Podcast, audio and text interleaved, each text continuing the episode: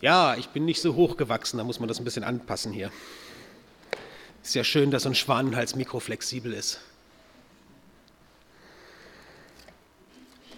Und lasst euch nicht irritieren, wenn ich die Brille immer mal rauf und runter mache.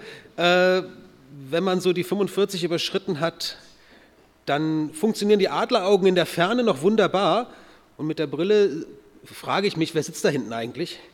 Aber wenn ich hier die Bibel aufschlage, dann frage ich mich ohne Brille, was steht da eigentlich?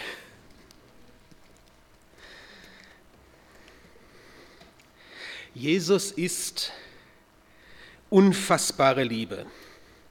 Diese Liebe unseres Herrn Jesus Christus, die sei mit euch, mit uns allen. Amen. Der Predigtext für den Sonntag heute, der nach der ganz normalen Gottesdienstpredigtreihe dran ist, der steht im ersten Timotheusbrief. Paulus, der Apostel, schreibt an seinen Freund und Schüler, ja, man muss es wohl in der Reihenfolge sagen, Freund und Schüler Timotheus und gibt ihm so ein paar Handlungsanweisungen, eine Kurzzusammenfassung nochmal alles dessen, was er ihn schon gelehrt hat, so eine Art Vermächtnis oder Testament mit. 1 Timotheus 1, Vers 12 bis 17. Ich danke unserem Herrn Christus Jesus, der mich stark gemacht hat und für treu erachtet hat und in das Amt eingesetzt. Mich, der ich früher ein Lästerer und ein Verfolger und ein Frevler war. Aber mir ist Barmherzigkeit widerfahren, denn ich habe es unwissend getan im Unglauben. Es ist aber umso reicher geworden, die Gnade unseres Herrn samt dem Glauben und der Liebe, die in Christus Jesus ist.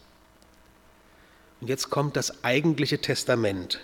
Das ist gewisslich wahr und ein Wort des Glaubens wert, dass Christus Jesus in die Welt gekommen ist, die Sünder selig zu machen, unter denen ich der Erste bin. Aber darum ist mir Barmherzigkeit widerfahren, dass Christus Jesus an mir als erstem alle Geduld erweise zum Vorbild denen, die an ihn glauben sollten zum ewigen Leben. Aber Gott, dem ewigen König, dem Unvergänglichen und Unsichtbaren, der allein Gott ist, sei Ehre und Preis in Ewigkeit. Amen. Das ist, ja, dieser Text ist das Vermächtnis des Paulus an seinen Schüler und Freund Timotheus. Im Brief kommen dann noch ein paar weitere Sachen, vieles auch praktische Anweisungen, aber das ist so die Lehrzusammenfassung. Kurze Zusammenfassung von allem, was christlichen Glauben ausmacht und zugleich am persönlichen Beispiel des Paulus ein Muster, wie Jesus in ein Leben eingreift und es verändert. Aber mal ganz der Reihe nach. Erstens ein ahnungsloser Fachmann. Paulus, der mit seinem hebräischen Namen auch Saulus genannt wurde, war ein Fachmann für jüdische Glaubenslehre. Wir würden sagen, Doktor der Theologie, das wäre bei uns so die Entsprechung. Er hatte die besten Schulen besucht, und hatte beim berühmtesten Professor seiner Zeit studiert, Gamaliel, einer, von dem die Juden in Israel bis heute sagen, dieser Gamaliel war der letzte große Schriftgelehrte. Nach ihm kam nichts Neues und nichts, zwar nicht unbedingt Schlechtes, aber nach ihm kam nichts Neues mehr, sondern nur noch Wiederholung des Guten, was schon da war. Gamaliel war der letzte Große. Einer, der sich seine Studenten aussuchen konnte, der auch pro Jahr in seinem Kurs maximal zwölf Studenten hatte. Das weiß man so aus jüdischer Geschichtsschreibung. Das mit der Zwölfzahl, das scheint irgendwie was Praktisches zu sein. Jesus hatte sich auch zwölf Jünger ausgesucht. Auch Gamaliel hatte immer nur zwölf Schüler und Paulus durfte einer von denen sein für einige Jahre. Beim besten Professor seiner Zeit studiert. Also wenn es um Glaubenslehre ging, um das, was Inhalt des Glaubens in Israel ausmachte, und auch um die praktische Umsetzung. Paulus hatte sich der Gruppe der Pharisäer angeschlossen, die in der Bibel zwar oft kritisiert werden, denen man aber zugutehalten muss, sie wollten nichts anderes als von ganzem Herzen Gott dienen, und zwar nicht nur am Feiertag, wo man in den Gottesdienst ging, sondern auch im Alltag, wo Gott im Leben vieler Menschen nicht unbedingt eine Rolle spielt. Also, wenn es um Glaubenslehre und praktische Umsetzung ging, dann konnte dem Paulus niemand etwas vormachen. Seine Laufbahn als zukünftiges Mitglied im Hohen Rat, seine Karriere war damit schon vorgezeichnet. Er wusste alles, was es zu wissen gab und war trotzdem ahnungslos. Unwissend nennt er selber das. Ich habe es unwissend getan. Wer die Apostelgeschichte in der Bibel schon mal gelesen hat, der weiß, dass Paulus für die erste Verfolgung der Christen in Jerusalem verantwortlich ist. Die erste Christenverfolgung ist von einem späteren Evangelisten ausgegangen. Nach jüdischem Verständnis hat der Paulus völlig richtig gehandelt. Die bedrohliche Irrlehre, die vom ersten Gebot weglocken wollte, ich bin der Herr dein Gott, und vom jüdischen Glaubensbekenntnis, höre Israel, der Herr, Yahweh, ist Gott und dieser Herr allein und sonst niemand. Diese bedrohliche Irrlehre musste beendet werden. Israel sollte doch das reine Gottesvolk bleiben und dieser Jesus, der konnte doch auf gar keinen Fall Gottes Sohn und Messias Israels gewesen sein. Der ist an einem römischen Galgen gestorben. Und das zeigt doch schon, einer, der so verendet, ist einer, mit dem Gott nichts zu tun haben will. Kann man übrigens in 5. Mose 19 nachlesen. Verflucht ist, wer am Holz oder wer am Galgen hängt. Nach jüdischer Überzeugung war Paulus völlig im Recht. Alles, was mit Gott zu tun hat, dafür war Jesus disqualifiziert. Also geht der eifrige Fachmann Paulus los und bedrängt alle, die über Jesus etwas anderes behaupten, als dass er ein Gotteslästerer sei. Ein ahnungsloser Fachmann. Uns Menschen 2000 Jahre später passieren solche Fehler Gott sei Dank nicht mehr. Wir wissen ein bisschen mehr, unser Herz ist weiter, unser Blick für Gottes Handeln ist größer. Oder? Ein paar rhetorische Fragen. Können Sie darüber nachdenken, jetzt oder auch zu Hause mal. Darf ein Christ rauchen? Darf ein Christ Alkohol trinken? Je nachdem, wo Sie sich in Deutschland aufhalten, in pietistischen oder evangelikalen Kreisen, werden diese Fragen sehr unterschiedlich beantwortet. Da, wo ich aufgewachsen bin, da ist es überhaupt kein Problem, wenn jemand im Gottesdienst äh, oder in der Gemeinde ist und als bekennender Christ vor der Kirche eine Zigarette raucht. Klammer auf, bei uns in der Gegend gibt es viele Tabakbauern. Klammer zu. Es ist aber dort ein absolutes No-Go, Alkohol zu trinken. Hochproblematisch.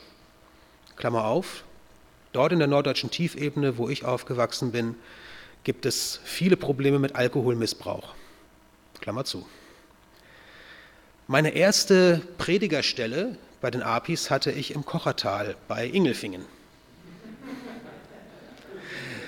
Ich habe den Fehler gemacht, mich im Bezirksgruß äh, ablichten zu lassen mit einem Bild, wo ich die Tabakspfeife in der Hand habe. Ich hätte besser ein Weinglas halten sollen. Dort im, dort im Kochertal, das habe ich sehr schnell gelernt, da ist es überhaupt kein Problem, wenn jemand einen Wein trinkt. Viele Gemeindeglieder, viele Gemeinschaftsleute dort haben ihren eigenen, Wein, äh, ihren eigenen kleinen Weinberg und keltern selber. Oder bringen die Trauben zur Kellerei und bekommen dann einen Anteil des Ertrages in Form von gutem Wein. Überhaupt kein Problem. Aber Rauchen? Rauchen ist ein absolutes No-Go. Gibt es Kleidungsvorschriften? Dazu kommt nachher noch ein ausführlicheres Beispiel. Muss ein Christ eigentlich in Zungen beten oder reden? Auch das ist mir schon untergekommen, dass ich in einer Gemeinde zu Besuch war als Prediger und gefragt wurde, ob ich dann im Anschluss an meine Predigt auch ein Zungengebet spreche. Und ich sagte, nein, ich bete nicht in Zungen. Höchstens mal ganz persönlich für mich selber und ob das so richtig ist, weiß ich auch nicht so genau. Und der Gemeindeleiter war völlig entsetzt und sagt, ja, aber dann fehlt dir doch was in deinem Glauben. Muss man das? Muss ich Lobpreismusik mögen? Oder muss ich Choräle mögen? Kriegen wir beides miteinander hin? Sie können die Liste dieser Dinge, was man alles darf oder nicht darf, noch beliebig verlängern. Ihnen fällt bestimmt auch noch mehr ein. Wir nehmen diese Dinge als Maßstäbe für drinnen. Wer sich so verhält, diesem Verhaltenskodex, den wir selber irgendwie uns zusammenbasteln, entspricht, der ist drinnen, in unserem Hauskreis, in unserer Gemeinschaft, in unserer Bibelstunde, in unserem Gottesdienst. Und wer davon abweicht, vielleicht nicht nur ein bisschen, sondern richtig deutlich davon abweicht, der ist draußen. Selbst wenn er mit dem Herzen vielleicht auch ganz bei Jesus ist. Wir bauen uns unser überschaubares Regelwerk, nehmen einige Bruchstücke an biblischem Wissen und definieren damit, was ein richtiger Nachfolger ist und bei wem noch Entwicklungspotenzial besteht. Es ist immer leichter, ein paar kleine Regeln und Grenzen zu haben, die klar definieren, was geht und was nicht geht, als die große Weite christlicher Freiheit und Selbstverantwortung. Damit wird die Gemeinde Jesu allerdings von einem, vom weltweiten und weltumspannenden Corpus Christi, von der Braut Jesu zu einer Schrebergartenkolonie, wo sich jeder seinen eigenen kleinen Zaun baut. Das ist aber übrigens kein Gemeindeproblem oder kein ausschließliches Gemeindeproblem, sondern ein allgemein menschliches Problem. Man sieht es in der Politik, man sieht es an den Stammtischen, man sieht es in den Dorfgemeinschaftshäusern und man sieht es in den Jugendklicken. Je komplizierter unsere Welt wird, je größer oder besser gesagt, je kleiner die große Welt wird, je mehr an Informationen und Wissen auf uns einstürmt, mit dem wir in der Fülle zum Teil gar nicht mehr fertig werden und das uns überfordert. Je komplizierter die Welt wird, desto mehr sehnen wir uns nach einem sicheren Rahmen, den wir überschauen und kontrollieren können. Zulauf haben die, die auf komplizierte Fragen einfache und überschaubare Antworten geben. Pegida, AfD und ISIS, um mal drei besonders problematische Beispiele zu nennen, aber es gibt auch andere. Wir sollen, genauso wie ein jüdischer Schriftgelehrter, der ahnungslose Fachmann, wir sollen Fachleute für Gottes erbarmende Liebe sein. Wir sollen die unfassbare Liebe Jesu repräsentieren und sind doch oft nur Spezialisten im Aufrichten von Garten- und Grenzzäunen. Erstens ein ahnungsloser Fachmann, zweitens ein einschneidendes Erlebnis. Paulus schreibt, Jesus hat mich stark gemacht, für zuverlässig erachtet und mir eine Lebensaufgabe gegeben. Das ist jetzt meine eigene Übersetzung, nicht mehr der Luthertext. Der gleiche Jesus, dessen Anhänger Paulus verfolgt, gibt ihm eine wichtige Aufgabe. Bemerkenswert. Stellen Sie sich vor, Sie bewerben sich um eine neue Arbeitsstelle. Aber schon im Bewerbungsgespräch lassen Sie durchblicken, dass Ihnen der Chef unsympathisch ist, Sie die Kollegen nicht mögen und Sie eigentlich von der Firma auch nicht wirklich viel halten.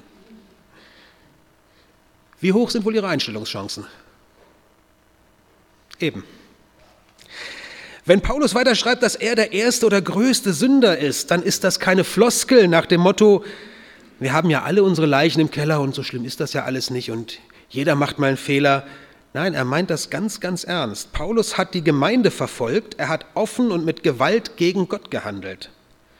Gott hat Jesus tatsächlich gesandt.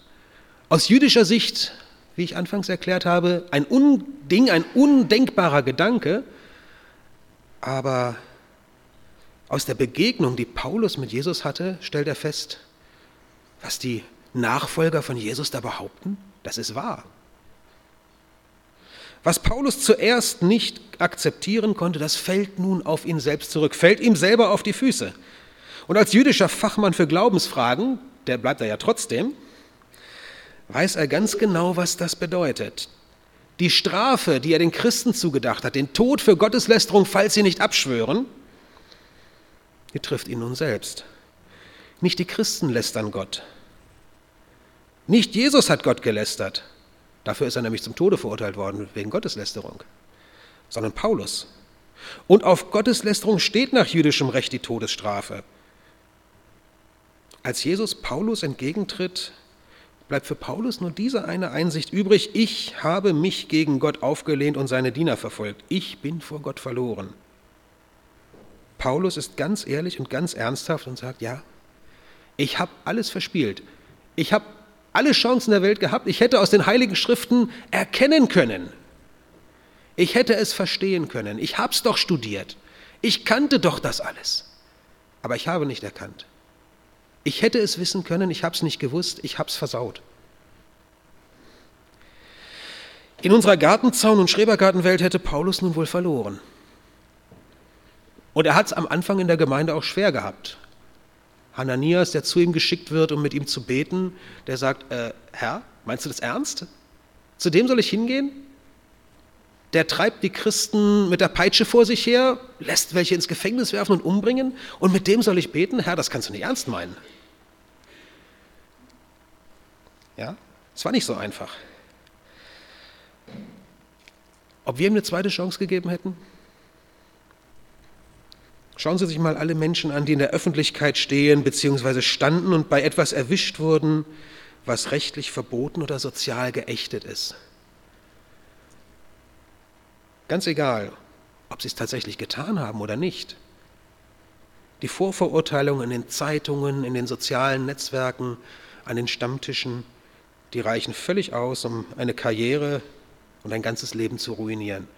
Mir fällt spontan als einer, dem er eigentlich, der eigentlich gar nichts gemacht hat, Steffen Hohmann ein, CDU-Politiker 2003 bei einer Rede am 3. Oktober anlässlich der Wiedervereinigungsfeier hat ein Journalist einen Halbsatz aus seiner Predigt, äh, Predigt, Entschuldigung, aus seiner Ansprache herausgegriffen und ihn damit in die Nähe nationalsozialistischen Gedankenguts gerückt. Wenn man die ganze Rede gelesen hat, dann hat man festgestellt, kein Wort davon ist wahr. Aber dieser eine Halbsatz, der wurde so lange durch die Zeitungen getrieben und gejagt, bis der Mann öffentlich erledigt war. Er wurde als Kandidat für das Bundespräsidentenamt, Bundespräsidentenamt gehandelt. War damit alles zu Ende. Aber auch diejenigen, die bei was erwischt wurden, was sie wirklich getan haben. Unser ehemaliger Verteidigungsminister, Herr von und zu Gutenberg, ist erledigt. Obwohl die CSU ihn vielleicht gerne wieder in die Politik zurückhaben wollte, aber ich glaube nicht, dass er noch mal ein Bein an den Boden kriegt. Zweite Chance bei Menschen, die einsichtig sind. Unsere harte Leistungsgesellschaft gibt das nicht. Unsere Gartenzaun- und Schrebergartenwelt gibt es nicht her. Und einige Beispiele aus meinem eigenen Arbeitsbereich, die schon einige Jahre zurückliegen. In die Bibelstunde der Apis in Öhringen kam vor Jahren eine junge Frau. Man muss dazu wissen, äh, diese Stunde war eine Stunde, die deutlich der Generation Plus gehörte. Also Generation Plus Plus, wenn man es genau nimmt, wenn man ganz ehrlich ist. Also da war niemand unter 60. Sonntags mittags 14 Uhr kam eine junge Frau, modern gekleidet, mit kurzem Rock und sportlich engem Top und auch nicht in dunklen Farben, sondern knallbunt, deutlich sichtbar geschminkt. Irgendjemand hatte sie in diese Bibelstunde eingeladen, der Betreffende war aber noch nicht da. Die sind auch nicht miteinander gekommen, das war jetzt Unglück sozusagen. Und der ehrwürdige und rechtschaffene, schon ältere Leiter der Bibelstunde sagte zu dieser Frau, Sie haben sich wohl in der Tür geirrt. Die Frau ging und ward nicht mehr gesehen. Ich kam als neuer Gemeinschaftsprediger in den Bezirk Göppingen, auch das ist jetzt schon wieder 16 Jahre her. Am Samstagabend war im Göppinger Gemeinschaftshaus Bibelstunde. Wir waren als Familie noch nicht da eingezogen. Äh, es gab bisher nur das Gespräch mit dem Bezirksleitungskreis und mit dem Vorstand, dass ich dorthin versetzt werde. Es kannten mich bisher also nur ganz wenige Leute. Und ich ging am Samstagabend, weil ich an diesem Tag eben schon in Göppingen war, um einige Dinge mir anzuschauen und zu überlegen, dort im Gemeinschaftshaus in die Bibelstunde. Da kannte mich aber noch niemand. Die Personen waren mir noch genauso fremd wie ich für sie. Als ich in den Saal kam und mich auf den erstbesten Stuhl setze, höre ich als erstes, dort können Sie nicht sitzen, das ist der Platz von Herrn so und so. Okay, stehe wieder auf, Gehe einige Stühle weiter. Ja, dort können Sie auch nicht sitzen, da sitzt Frau so und so. Okay. Schließlich setze ich mich an das Kopfende des Tisches unter das Kreuz. Ja, dort können Sie schon mal gar nicht sitzen, das ist der Platz des Predigers. Ich hätte mich ja vielleicht vorgestellt, aber bevor ich überhaupt zu Wort kam, bin ich ja so angefahren worden und da wollte ich dann schauen, wie weit wir dieses Spiel weitertreiben können. Als ich dann sagte, das ist gut, ich bin nämlich der neue Prediger, sah man einige entgleiste Gesichter. In dem Augenblick wurde den Leuten bewusst, was sie gerade getan haben. Ja?